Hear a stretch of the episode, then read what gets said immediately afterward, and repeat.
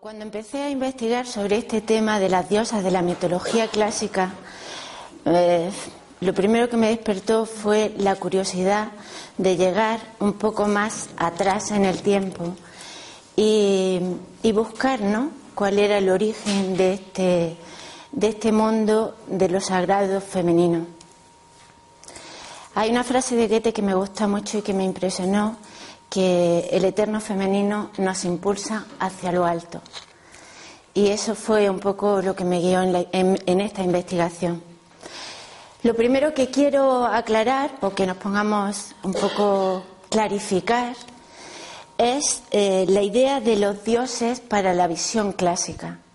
Porque hubo un momento en nuestra historia que eh, hubo una ruptura con, el mundo de lo sagrado y eh, lo divino se apartó del hombre, se puso lejos, como inalcanzable. Y, quiero volver a recuperar el concepto de eso, de lo sagrado y lo trascendente para el mundo clásico. Lejos de, situarse inalcanzable para el ser humano, para la, mentalidad clásica, los dioses representan realmente un arquetipo, son eh, realidades dentro de ese mundo trascendente, representan eh, las potencialidades que de alguna forma están dentro de cada ser humano. Es el misterio que subyace en el mundo y en el hombre. Representan esas realidades misteriosas, esas realidades espirituales ese mundo trascendente que tanto nos sugiere y al que tanto aspiramos, al descubrimiento del misterio último del mundo y de nosotros mismos. Y los dioses están ahí para mostrarnos ese potencial, ese misterio. ¿Y cómo lo hacen? Lo hacen a través de los mitos, porque el mito es el lenguaje de lo trascendente, es el lenguaje del misterio. El mito, a través de los símbolos, nos pone en contacto con el misterio. Ese mundo trascendente no se expresa de una manera lógica, se expresa de manera simbólica. Y esto es lo, bonito de todo esto, adentrarse eh, en, en, esos relatos ¿no? que tanto inspiran al alma, porque es un lenguaje muy especial que despierta la parte más interna, la parte más más espiritual del, ser humano. Los mitos, dice Joseph Campbell, son las claves que nos llevan hasta las potencialidades espirituales de la vida humana. Son los cuentos de la sabiduría de la vida. Ese misterio supone el misterio del universo. Siempre el hombre ha intentado explicarse cuál es ese misterio. Y en todas las religiones encontramos los mitos de formación del universo. En estos mitos, como hoy nos ocupa el mito de las diosas en la mitología clásica, pues vamos a hablar un poco de, de cómo se representa esa cosmogonía en Grecia. Aquí nos hablan de un principio, un espacio primordial pero no, eh, lo vamos a ver en muchísimas otras mitologías, siempre todo parte de un espacio, de un, de, de un punto. Ese espacio es el caos. Y del caos, la primera manifestación es Gea. Gea. Pero Gea no es la tierra como nosotros queremos entenderla. Gea es esa sustancia, esa materia primordial. Y eh, a continuación surge Eros. Y esta es la primera Trinidad. De un punto, de un origen, lo primero que nos encontramos es una dualidad. Y esa dualidad es Gea, la sustancia primordial, y Eros. Eros es el viejo Dios del amor.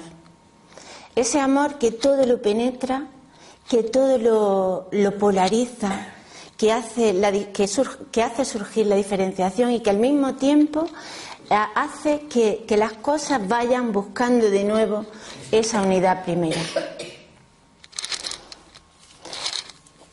A través de estos mitos cosmogónicos, el hombre ha intentado explicarse el misterio del universo. Pero ese misterio también está dentro de cada uno de nosotros. Así dice el frontispicio de Grecia, esa famosa frase, conócete a ti mismo y conocerás los dioses y el universo. Porque esa realidad trascendente, ese misterio, está también en el ser humano. Los dioses nos ayudan a descubrir ese potencial misterioso que hay en cada uno de nosotros. Y es curioso ver, ¿no?, cómo en este principio de polaridad está tan presente Gea, esa sustancia primordial. Por eso digo que desde el origen la figura de lo sagrado femenino está tan presente y cuando nos vamos a nuestro tiempo y, en ese sentido quiero hablar de una figura muy importante que es Marija Jimbutas, que hace un estudio para recuperar toda la memoria de Europa y en su estudio mm, eh, hace muchísimas fotografías y descubre que en la presencia de esa diosa madre desde los, desde los tiempos remotos desde las primeras civilizaciones o las primeras, las primeras presencias del hombre eh, fueron eh, en, las, en, el en, la, prehistoria, cuando aparecen las primeras figuras que representan los sagrados femeninos y que son, como vamos a ver, ya se me había olvidado hasta el PowerPoint, Como digo, lo primero que aparece eh, eh, en, nuestra historia, o sea, la primera referencia de lo sagrado que tenemos son representaciones femeninas, son las llamadas Venus. Estas figuras, o sea que es, representan a la tierra. Ese es el aspecto primero de lo sagrado femenino. La diosa madre como emparentada con la, con la madre tierra. Y la Madre Tierra otorga a la Dios, a la, otorga a la mujer ese aspecto que ella misma tiene, ¿no? Ese aspecto de la fertilidad.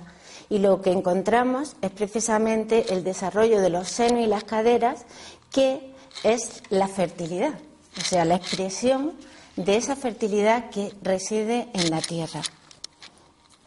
Lo curioso de todo esto es que estas figurillas que aparecen, veis que, apenas si, están figuradas las facciones de la cara, lo que siempre aparece son las caderas. Aquí vemos a la Venus de Lauser, que pertenece al, al 24.000 antes de Cristo.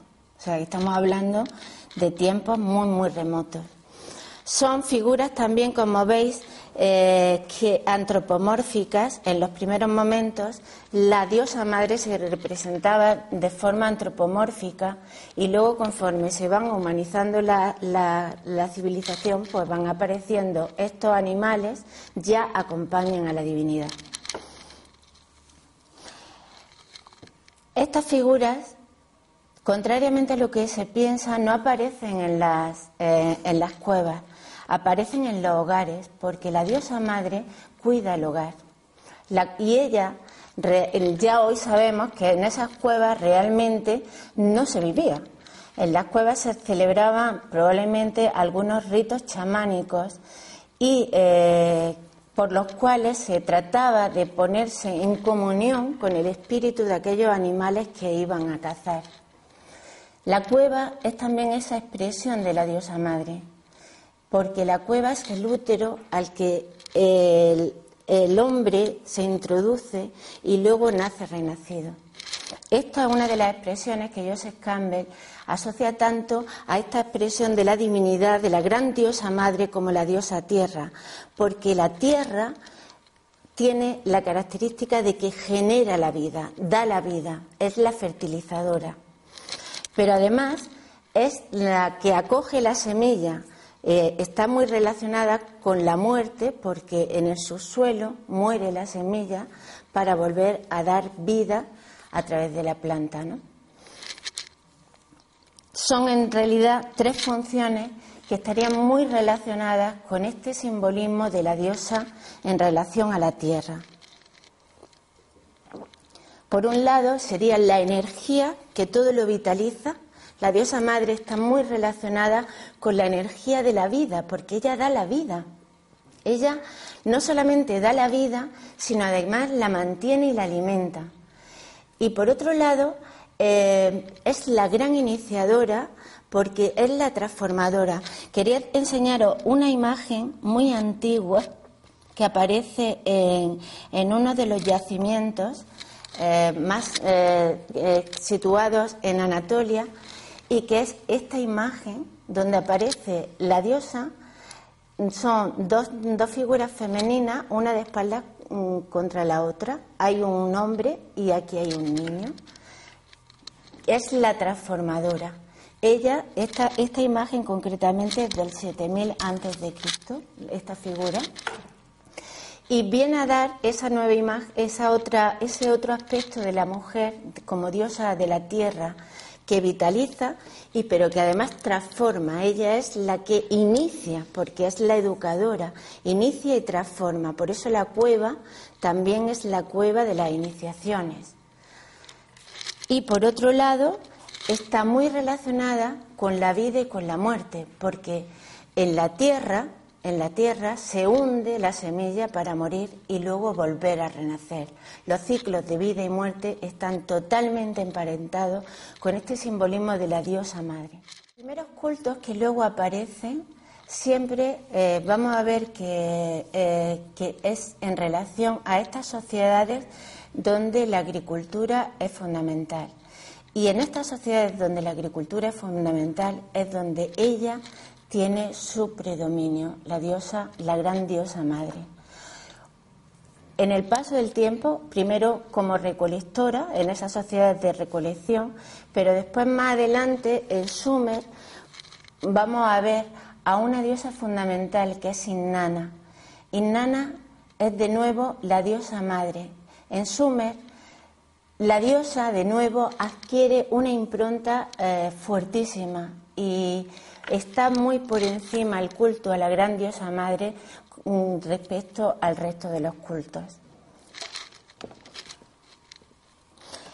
Realmente se habla de esa presencia que duró desde, desde el 7000 antes de Cristo hasta el 3500 antes de Cristo. Ahí vemos como una continuidad en este culto de la gran diosa madre y eh, podemos hablar de, más que de un matriarcado, de una, mm, una línea matrilineal, porque no es matriarcado en el sentido de gobierno o de, de, la mujer, sino más bien del eje de la mujer, del, del poder moral como eje y como centro que ocupaba la mujer en estas sociedades. Pero seguimos su recorrido y aunque a pesar de que a partir del 3500 empiezan todas las oleadas indoeuropeas que van a traer de nuevo, eh, o sea, que van a, poner el acento en las divinidades masculinas, vemos todavía cómo sigue la fuerza de esa diosa madre en todas las divinidades, eh, en Creta, en toda la civilización minoica, en Grecia, cómo se diversifica esa impronta de la diosa madre en, los distintos aspectos y, por supuesto, en Roma y llega hasta eh, eh, después de en el cristianismo la, Virgen con todos sus diferentes aspectos que reflejan también de nuevo a esa diosa madre. Bueno, quería decir que, bueno que esa fuerza ¿no? de, la, diosa madre presente a lo largo de toda la historia, pues eh, finalmente eh, mm, nos vamos a centrar en lo que es la charla de hoy, que es precisamente su presencia en el mundo clásico. Sería largo empezar a hablar de, de, todas las diosas de la, de la, civilización clásica. Yo me he centrado fundamentalmente en cuatro de ellas y la primera que quería haceros referencia es a Artemisa.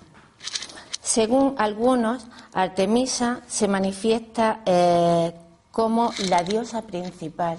Así nos nos lo, expresa Martin Nilsson, que dice que es una de las diosas más antiguas y más diversificada en cuanto a su culto dentro de Grecia. Artemisa la conocemos como la diosa virgen, pero esto es tan solo una definición de su carácter. Fue una diosa en su origen asociada al oso. Y aquí, de nuevo, recuerdo todas estas figuras primeras de la diosa madre antropomórficas. Aquí vemos una de ellas, donde eh, aparece con cabeza de pájaro, es la diosa Namón, la diosa de la luz del cielo y de la tierra, porque eh, es esta fuerza de la diosa madre como eje y como asis entre el cielo y la tierra. Realmente las primeras figuras, después de estas Venus que, hemos visto, donde, se recalca ese carácter de la fertilidad de la tierra, los primeros cultos que aparecen son representaciones de diosas que tienen un niño entre sus brazos. Y aquí tenemos a Mamú, pero también recordamos en Egipto a Isis, amamantando a su pequeño hijo Horus. Esta diosa pájaro mm, las vemos después más tarde, o sea, ese, carácter, ¿no? Ese carácter de, ese, de esa diosa que, está entre el cielo y la tierra, las vemos más tarde expresadas, por ejemplo, aquí tenemos una figura de Inanna, donde aparece con sus alas, o sea, no pierden ese carácter, ¿no? Ese carácter de mediador entre el cielo y la tierra. Y eh, también, eh, luego más tarde, Isis, Isis alada, de nuevo nos recuerda este carácter mm, aviar de la diosa madre. Vamos a centrar ahora en estas diosas clásicas, empezando por Artemisa. Este es el templo de Artemisa. Como digo, eh, en un principio, cuando se rendía culto de forma antropomórfica a la, gran diosa madre, Artemisa estaba asociada con el oso. Y es curioso ver cómo en uno de los sitios que más se le rendía culto a Artemisa, que es una pequeña, un pequeño santuario cerca de Atenas, Braurón, se celebraban unas festividades donde las niñas que danzaban en esas fiestas se les llamaban pequeñas osas. El nombre de Artemisa está relacionada también con Arturo, una de las estrellas más brillantes del firmamento. Desde el punto de vista mitológico, la mitología nos cuenta que Artemisa es gemela de Apolo y que nacieron, mm, mm, su madre fue Leto. Leto era hija de los titanes Ceo y Febe y fue esposa de Ceo antes que de Hera. Cuando Leto estaba embarazada, Hera se dedicó a perseguirla y huyendo de esta persecución se llegó a la, a la isla de Delos. Fue allí cuando sintió los dolores del parto y nacieron eh, primero Artemisa. Y cuenta el mito que Artemisa ayudó a que naciera su, hermano Apolo. Por eso, en este sentido, Artemisa es la protectora de eh, los nacimientos, de los partos. La relación con Apolo es también una relación eh, estrecha entre la luna que está representada por Artemisa y Apolo que representa al sol. Ella está asociada con el arco y la caza y la muerte que da es dulce y rápida. Es curioso, pero esta asociación de vida y muerte está muy presente en la diosa madre, porque Artemisa es el ciervo en, su representación antropomórfica y a su vez es la que caza al ciervo. En la vida y la muerte nuevamente en la presencia de la diosa. Hay un mito relacionado con Artemisa muy bonito que es el mito de Acción. Eh, en este mito la diosa estaba cazando y bueno, eh, después de la caza decidió irse hacia una cueva y eh, bañándose en, las aguas de la fuente que procedía de ella, desnuda, Acteón eh, la observó y eh, en ese momento, como ella no, no poseía sus armas, cogió agua y se lo echó. Fue cuando se convirtió Acteón en un ciervo y los perros de la diosa lo atacaron y lo mataron. Bueno, este mito puede ser un poco también la expresión de, que cuando hay, mm, para ver la belleza desnuda, uno tiene que, estar preparado y tiene que haber eh, superado su parte más instintiva, más animal, porque Acteón es convertido en un ciervo. Pero también podemos pensar que cuando se contempla la belleza, eh, ya uno no vuelve exactamente igual. Posee muchísimos atributos. Eh, es la que lleva el arco, dice Homero, la cazadora de ciervos, la que tira la saeta. Aquí tenemos una imagen de Artemisa con su arco. Es la diosa virgen. Algunas otras más.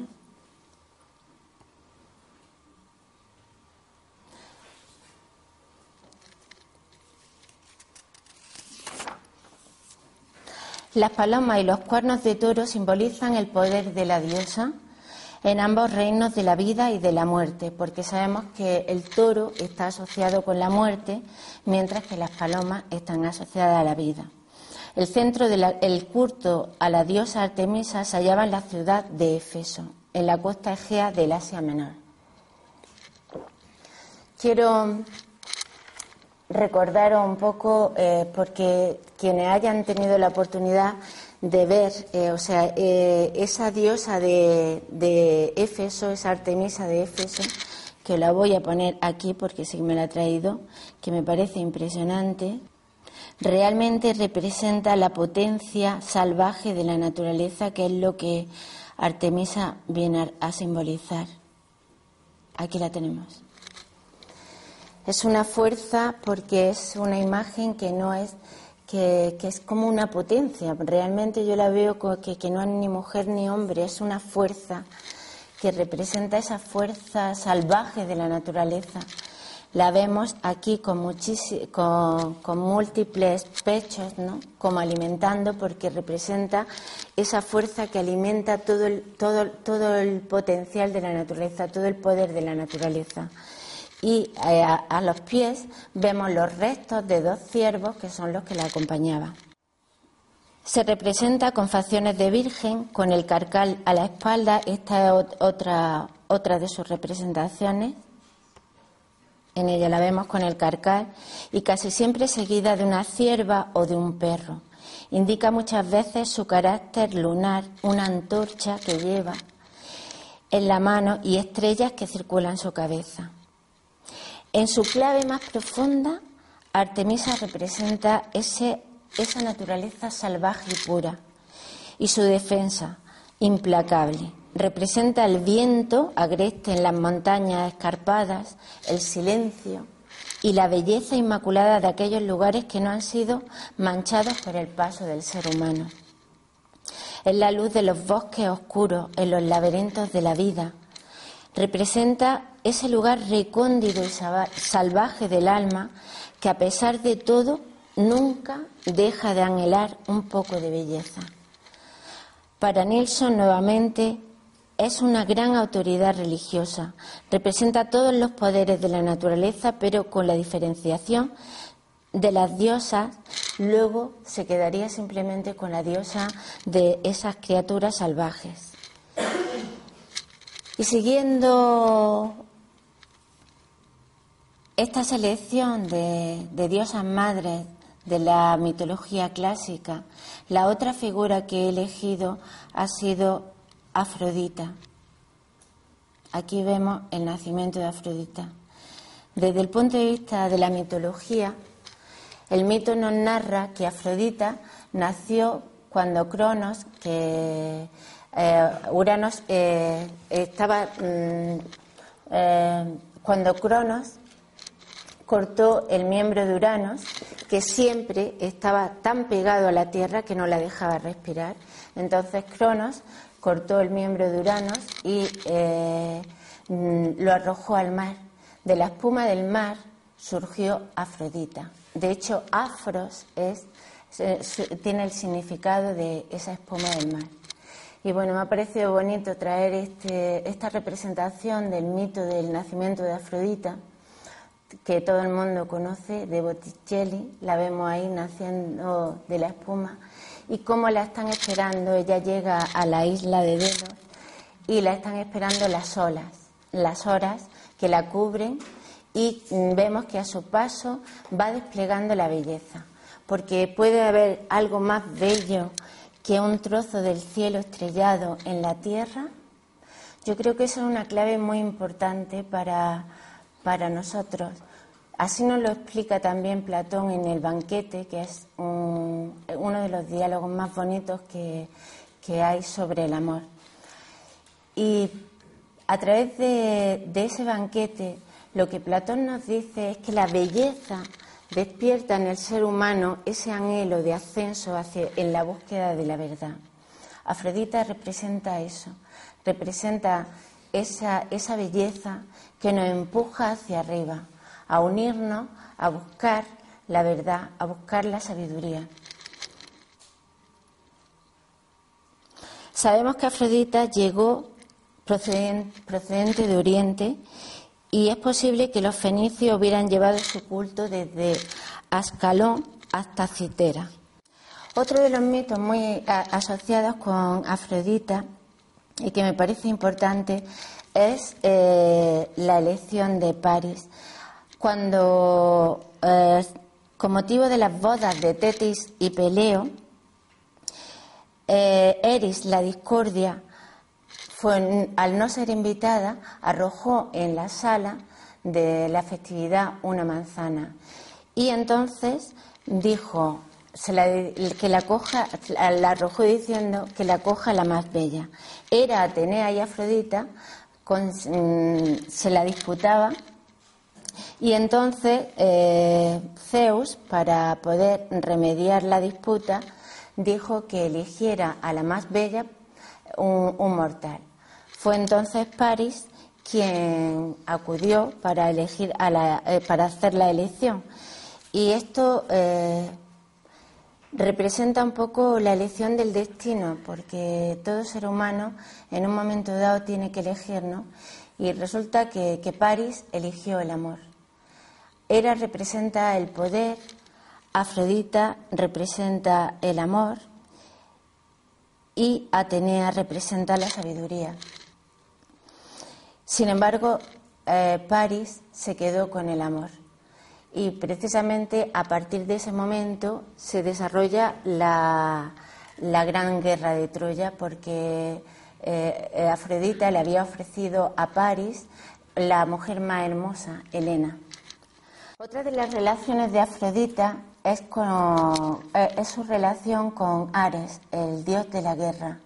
Es la unión también de contrario y curiosamente de esta unión lo que surge es la armonía. Vemos de nuevo aquí eh, esa faceta de, la vida y de la muerte tan relacionada con, con el aspecto de la diosa madre. Ella es la pura belleza. Los poetas la llamaron la áurea y hablan de la diosa sonriente. Su ungüento es la hermosura representa el brillo con el que se ven las cosas cuando uno está bajo el influjo del amor. Todo lo subjetivo, complaciente, seductor, sea palabra, gesto o acto, provienen de ella. Es también la diosa de los favores, por lo que toda suerte deviene de ella.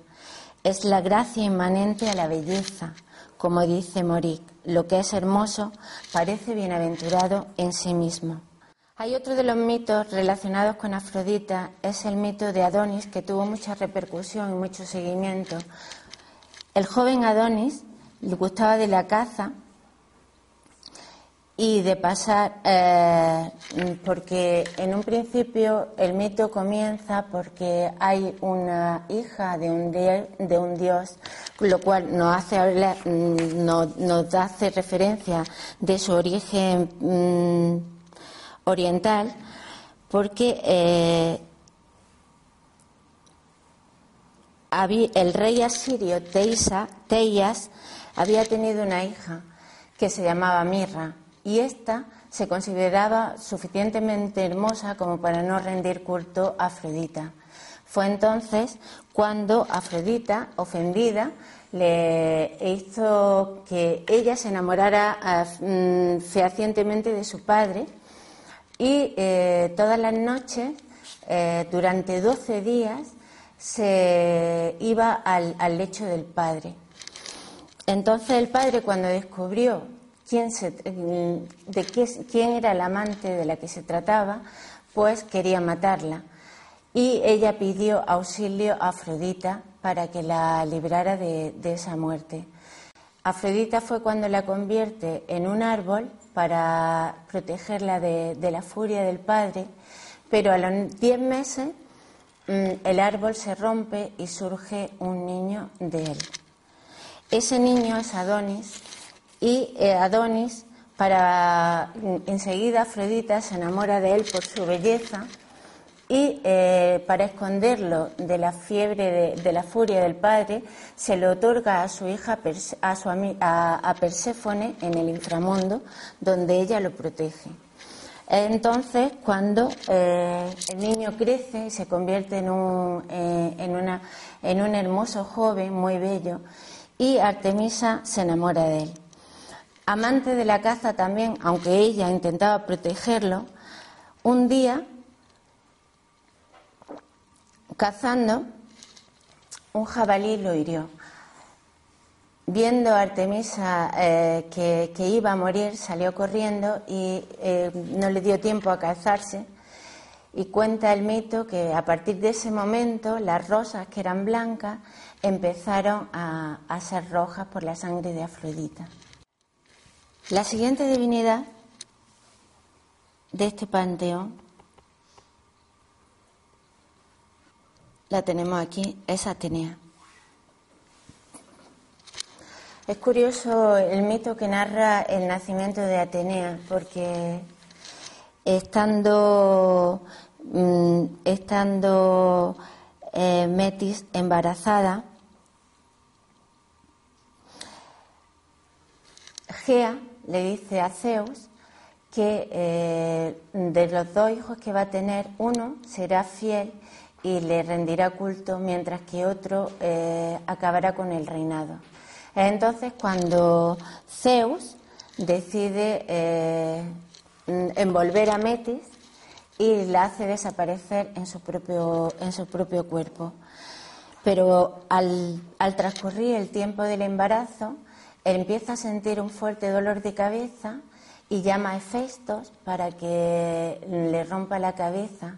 De la cabeza de Zeus surge entonces mm, Atenea totalmente armada, pero lo primero que hace es desarmar, desarmarse y dejar las armas en el suelo y decir, ojalá que nunca las tenga que utilizar. Atenea con este nacimiento nos está hablando ya de eh, su su gran atributo que es la inteligencia, la inteligencia que surge de la voluntad. Entre sus señas de identidad, los símbolos que la identifican son la égida, la piel de cabra con la que se suele cubrir, y eh, muchas veces lleva en, en, el escudo el regalo de Perseo, que es la cabeza de la gorgona con todas las serpientes a su alrededor. Porta además el casco y la lanza y su animal preferido es la lechuza. Muchas veces para referirnos a Atenea hablamos de la, diosa de los ojos glaucos, ¿no? como ese atributo de la diosa de poder ver en la oscuridad.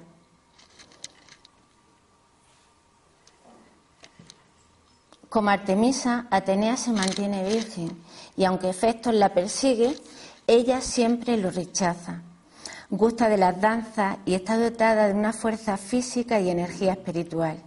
Frente a Ares, el dios del salvaje criterio guerrero, ella representa esa, guerra inteligente, porque eh, lo vemos a través de sus diferentes acciones. Mientras Poseidón, por ejemplo, agita las aguas, ella inventa el barco. Mientras él excita los caballos, ella inventa la brida. Frente al tumulto y el grito en la guerra que propicia Ares, ella organiza el combate. Hermes multiplica los rebaños y la diosa enseña a usar la lana. Es una diosa civilizadora. Es también la diosa de las artes, la que otorga eh, los oficios y el cultivo a los hombres. Es la protectora de los héroes en el combate. Ayuda, por ejemplo, a Belerofonte para poner freno a Pegaso, a Perseo frente a la Gorgona, a Hércules, a quien salva repetidas veces cuando baja al Hades en busca de Cerbero, e interviene en la guerra de Troya, donde es partidaria de los aqueos. Atenea es, a la vez diosa guerrera y diosa pacífica, velando por el rey, por su familia y por la ciudad. Es la protectora de Atenas, por lo que se le llama Políade. Es también la diosa de las artes manuales. Inventa la flauta, el arado, el barco e inspira la construcción de la nave de Argos y el caballo de Troya. Se disputa con Poseidón el imperio del Ática y entonces los dioses prometen dar el reino al que diese al hombre el regalo más útil. Poseidón extrajo con su tridente un caballo. Atenea extrajo de la tierra un olivo. Los dioses juzgaron la planta más útil que el animal y dieron el triunfo a Atenea. Por eso uno de esos árboles se irgue junto a la erección en la Acrópolis y a ella estaba consagrada toda la ciudad. Uno de los mitos que también nos relata eh, mm, en relación con Atenea es el mito de Tiresias. Es curioso este mito porque Tiresias pasa un poco como acción, ¿no? Eh, descubre a la Virgen, a, la diosa Virgen, bañándose desnuda y entonces eh, ella se enfada y lo castiga mm, haciéndole perder la visión. Pero luego con el tiempo Atenea se apiada de él y le da otro tipo de visión que es la, intuición, la capacidad de ver en la oscuridad. Y él se convierte eh, en un eh, gimnósofo, como si pierde la visión física, pero adquiere la visión espiritual, la visión de poder ver más allá de las formas. Con Demeter, de alguna forma, vamos a ir cerrando este círculo de, de estas diosas representativas de, la mitología clásica, ella es de nuevo esa representación o esa figuración de la gran diosa madre de la tierra, ese carácter de la tierra como aspecto generador de la vida, como ese aspecto de unión de la vida y de la muerte, como ese aspecto en la iniciación. Y eso lo vemos muy claramente representado en el gran mito de Demeter y Perséfone. Cuando después de la guerra con los titanes la tierra está totalmente asolada, Zeus recurre a Demeter para procurar el alimento de la tierra. Entonces ella eh, cubre de verde y de vegetación la tierra para dar alimento a la humanidad pero se da cuenta de que eso no es suficiente y con el tiempo lo que hace es bajar y enseñar a los hombres el cultivo de la tierra. Otorga realmente, eh, ella es la que otorga el trigo, por eso eh, se dice que el trigo es de origen divino. En el mito de Demeter y Perséfone, después de, de, un tiempo en la tierra, Hades, el, dios del inframundo, rapta un día a, a Perséfone. Este rapto de Perséfone y esta bajada al inframundo está muy presente en todos los mitos relacionados con la gran diosa madre. Y el primer mito en el que aparece esa bajada a los infiernos lo vemos reflejado en un viejo mito de Sumer que es el, de la diosa Inanna. Inanna también baja al inframundo, al mundo de su hermana Eresquigal. Y nuevamente vemos. Eh, a la diosa en su aspecto doble, como madre e hija, como esa figura primera de la, de la diosa doble que se miraba de espaldas, aquí representado en, en, Demeter y Perséfone. El eje fundamental de los misterios de Eleusis tenía que ver con este mito, aunque sabemos muy poco de, lo que tenía, lo que tenía, lo que ocurría en los misterios de Leusis, he traído una imagen, una, una diapositiva, porque como sabéis, eh, los misterios eran mm, totalmente eh, estaban sometidos al voto de silencio y apenas nos ha llegado de eso, pero de ellos nada. Sí podemos intuir a través de las distintas representaciones algo de lo que podía ocurrir en esos, en esos misterios donde tendría que ver alguna representación relacionada con, esto, con, con este misterio que representa la diosa madre respecto a la vida y la muerte. Tendría lugar alguna representación de tipo dramático que, permitiera, eh, que permitía al iniciado bajar hasta ese, ese cofre interior y descubrir su propio misterio para salir renacido. Y vamos a ver eh, a través de este friso, no sé si se ve muy bien, pero eh, me gustaría que, que nos fijáramos ya el hecho de aquí aparece una figura que es que es una figura de Dionisos. Detrás de él hay un, árbol que es un laurel y que, ya nos está hablando de que estamos en un espacio sagrado. El laurel es el símbolo de Apolo.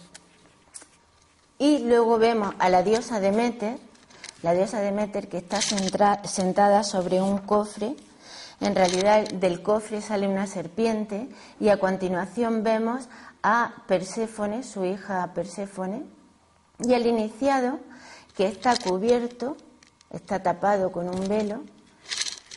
Este cofre sobre el que está sentada Demeter es el, el licón y se utilizaba para aventar el trigo, es decir, para separar la cáscara del trigo. Es precisamente el objetivo último de la iniciación separar la cáscara de nuestras vidas de la semilla y así poder alcanzar lo esencial. Es una bajada a los infiernos que es, eh, es una bajada en el fondo a ese misterio que está encerrado en cada uno de nosotros para surgir renacido. Y aquí vemos ese renacimiento porque vemos a la diosa Demeter con ese niño que ha surgido de, y que lo lleva en la copa. Hay un himno de Homero que dice, Dichoso entre los hombres el que ha contemplado, pues el no iniciado en estos misterios, el que de ellos no participa, no alcanza jamás una suerte como la de aquel, ni aun después de muerte, en la oscuridad tenebrosa. En realidad, el mito de Demeter y Perséfone es eh, es una, un ejemplo del camino de, todo ser humano que tarde o temprano tiene que caminar hacia ese misterio que es el mismo. Tiene que descubrir, tiene que bajar hacia la profundidad de su propio ser y descubrir la semilla para surgir renacido de, esa, de ese viaje. Todos en la vida, de alguna manera, estamos realizando un largo viaje, el viaje del encuentro con nosotros mismos. Ese es eh, los mitos y los símbolos especial nos ayudan a encontrar señales y claves para poder descubrir la propia esencia y el propio misterio que cada uno de nosotros somos. Bueno, os invito a recorrer ese camino y nosotros aportamos una, una posibilidad ¿no? a través de nuestros cursos de ir encontrando claves para eh, poder mm, recoger ese cofre como hay y poder separar, encontrar la semilla de lo que realmente somos. A través de nuestros cursos de filosofía eh, tratamos de poder eh, descubrir lo que somos, el misterio de nosotros mismos. Porque en realidad las imágenes de los mitos son reflejos de todo ese potencial espiritual que cada ser humano lleva dentro. Ese es nuestro trabajo como, seres humanos, poder reconocer lo que somos realmente, cuál es nuestra identidad. Así que, sin más, o, si queréis hacer alguna preguntilla, pues.